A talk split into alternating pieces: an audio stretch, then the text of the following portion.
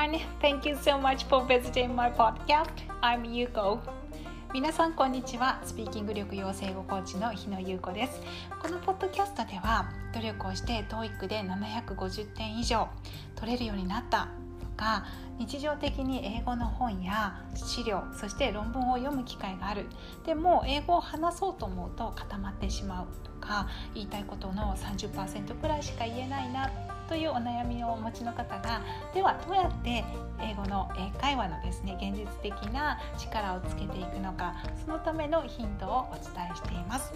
英会話の力をつけてご自分のお仕事やプライベートがもっともっと自由にそして豊かに広がっていくそのためのお手伝いができたらとても嬉しいなと思います。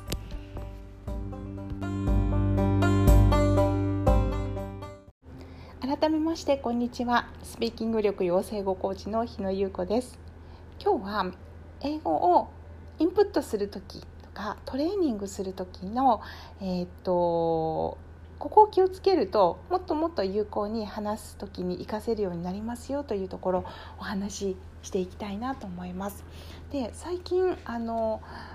えーと体験のカウンセリングとかあとはねいろんな他のところでもご相談いただくことが多くなったので是非このお話をしてみたいなと思ったんですけれど、えっと、一生懸命練習をしてるんだけれど英語を話せるようになりたいんだけれどなかなかねこう話そうと思うとうまくいかないんです。っていうご相談を受けます。で、えっと、これにはいろんなあの原因があって実はやっぱりお一人お一人お話をしていくとそこの詰まりっていう本当の部分って結構いろいろだったりはするんですけれどもあのなので一番のショートカットはそれを見つけてケアするっていうことなんですが結構あのたくさんの割合でここを詰まっているなっていうところがあるので今日はそのお話ができたらと思います。でそれなんですけれど、えっと、トレーニングをするとかあの練習をする時インプットをする時に実際自分が英語で話しやすい形で取り入れがされてないっていうことが結構な形であるんですねなので、えーと、一生懸命練習をしたりとかあのインプットをするんだけれどじゃあ話す時にうまくいかないっていう時にはねあの結構その。えーと、英語で話すっていう形を意識して取り入れしてないからそこで詰まりが出てくるっていうことになってしまいます。でこれどういうことかっていうと例えば、えーと英語でいろんな、えーと、英会話っていうのは5つステップがあるんですけれどまずは相手がこう言っていることの音を認識するっていうこと。何かこうね相手がこう話した時にその音声からあこれってこういうことなんだなって単語とか構文を抽出する力っていうこととでその2番目はその抽出した単語や構文が何を表すかっていう意味を理解するっていうステップ。そして3番目はそこ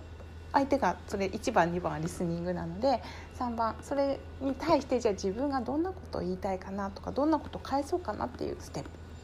そして4番はその考えたことについて、えーと、高速で英文を作るとか単語必要なものを持ってきてで、えーと言いたいことを英文で作っていく。っていう過程になりますそして最後それをできたものを、えーと、口から出していくっていうことなんですけれどこの12345の全てを全部こう英会話っていうことにしやすい形でその力を取り入れていくとすごくスムーズに回るんですね。だけれど、えっと、それがこう英会話っていうことにターゲットが合ってない取り入れの仕方をするとこの5つのステップの中で結構詰まりが出てきます。でこれ5つステップそれぞれにあるんですけれど、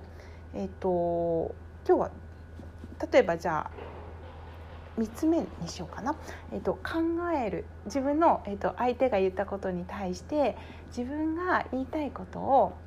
考えるでイメージするっていうことですねでその次に英文作るっていうステップがあるんですけれどその考える時にどうしても、えー、と日本文で全部考えてしまう。で文の形でこれを言おうって考えてしまう。っていう一文作ってから英文にしようとするっていう。そうするとあのあの英文にしようとする時に日本文と英文って結構語の構造が違いますよね。例えば、えっと、日本文だったらあの私は、えっと、その公園に行きました。っていう文になると思うんですけどなんで私はその公園に行きました。私主語は私。で、えっと、その公園にっていうところがあって目的語があって行きましたっていうのが動詞が一番最後に来るんですけれど英語だったら「I went to the park」「I went to the park」っていうことで、えっと、主語動詞で目的語みたいな感じになりますよね。とか保護とかが来たりとか。そうそう。なので、えっと、今ちょっとただ短い文にしたんですけれどたった短い文でもこう語語がこう入れ替わったりするんですね語順が日本語と英語と。で長くなれば長くなるほどこのなんか語順がどんどんどんどんこう入れ替わりっていうのが激しくなってすいませんちょっと音がしちゃいましたけれどあのなので、えっと日本語の語順でこう考えながらイメージをしていくとそれってこう英文にしていく時にこう詰まりが出てくるんですね。なので、えっと、この3つ目のステップ自分が言いたいことを英文にしようっていう時も英文のね語順で考えながら話せるようにするっていうことがあの、ね、秘訣なんですけれどなかなかそこがあのどうしても日本文で全部作ってしまってから英文に言いたい英文で言いたいっていう気持ちがどうしても私たち強くなってしまうことがあるのででそんな感じで練習しているとやっぱり実際の会話っていうのはすごくこうテンポが速いのであれついていけないなとか言いたいことこう相手にこう待たしちゃうなとか言いたいことがごちゃごちゃになっちゃうとかそんなことが起こっていきます。なので今日はね5つのステップのうちのちょっと真ん中の概念化というところですけれどそこのねちょっと詰まりについてお話ししましたがいろいろその各ステップごとに1個だけじゃなくて何個も何個もそういうステップがあるのでそれをこう全部ねこうアウトプットっていうか話すっていうことに結びつけて練習をされるとすごくね効率よく英語を話すっていうことができるようになる。ですね。なので是非ちょっとそういうことをこう今いろんなねトレーニングとか練習されてる方は一度立ち止まって自分が今練習してるのって英語を話すっていうことに対してあのやりやすい形になってるかなっていうのを是非ね一回立ち止まって検証していただければなっていうふうに思います。でこれがちょっとなんか自分がどうやってやってることがそのちゃんとなってるかなっていうのがよくわからないとかあとは自分のじゃあそのステップの中でどこになんかこう問題があるのかなっていうのがちょっとわからない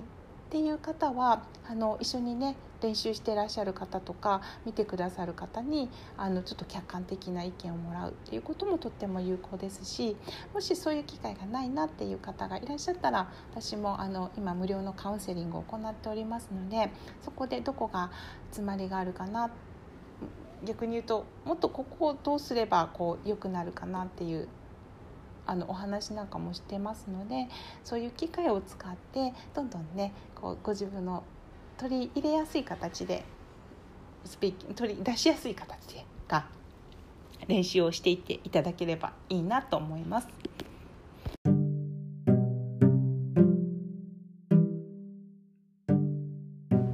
エピソードを最後までお聞きくださりありがとうございました。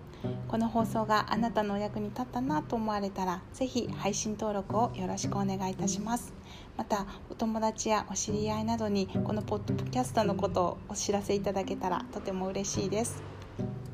ただいま英語力はついてきたんだけれど英語を話そうと思うと固まってしまうとか言いたいことの30%くらいしか言えないなというお悩みをお持ちの方に向けて無料のカウンセリングを行っています。このカウンセリングではコーチと一緒にあなたの英会話力の詰まりがどこにあるかお話をゆっくり聞きながら探っていきます。もしご興味があればこの小ノートに詳細を貼っておりますのでそちらからお申し込みください。それでは次回の放送でご一緒できますことまた楽しみにしております。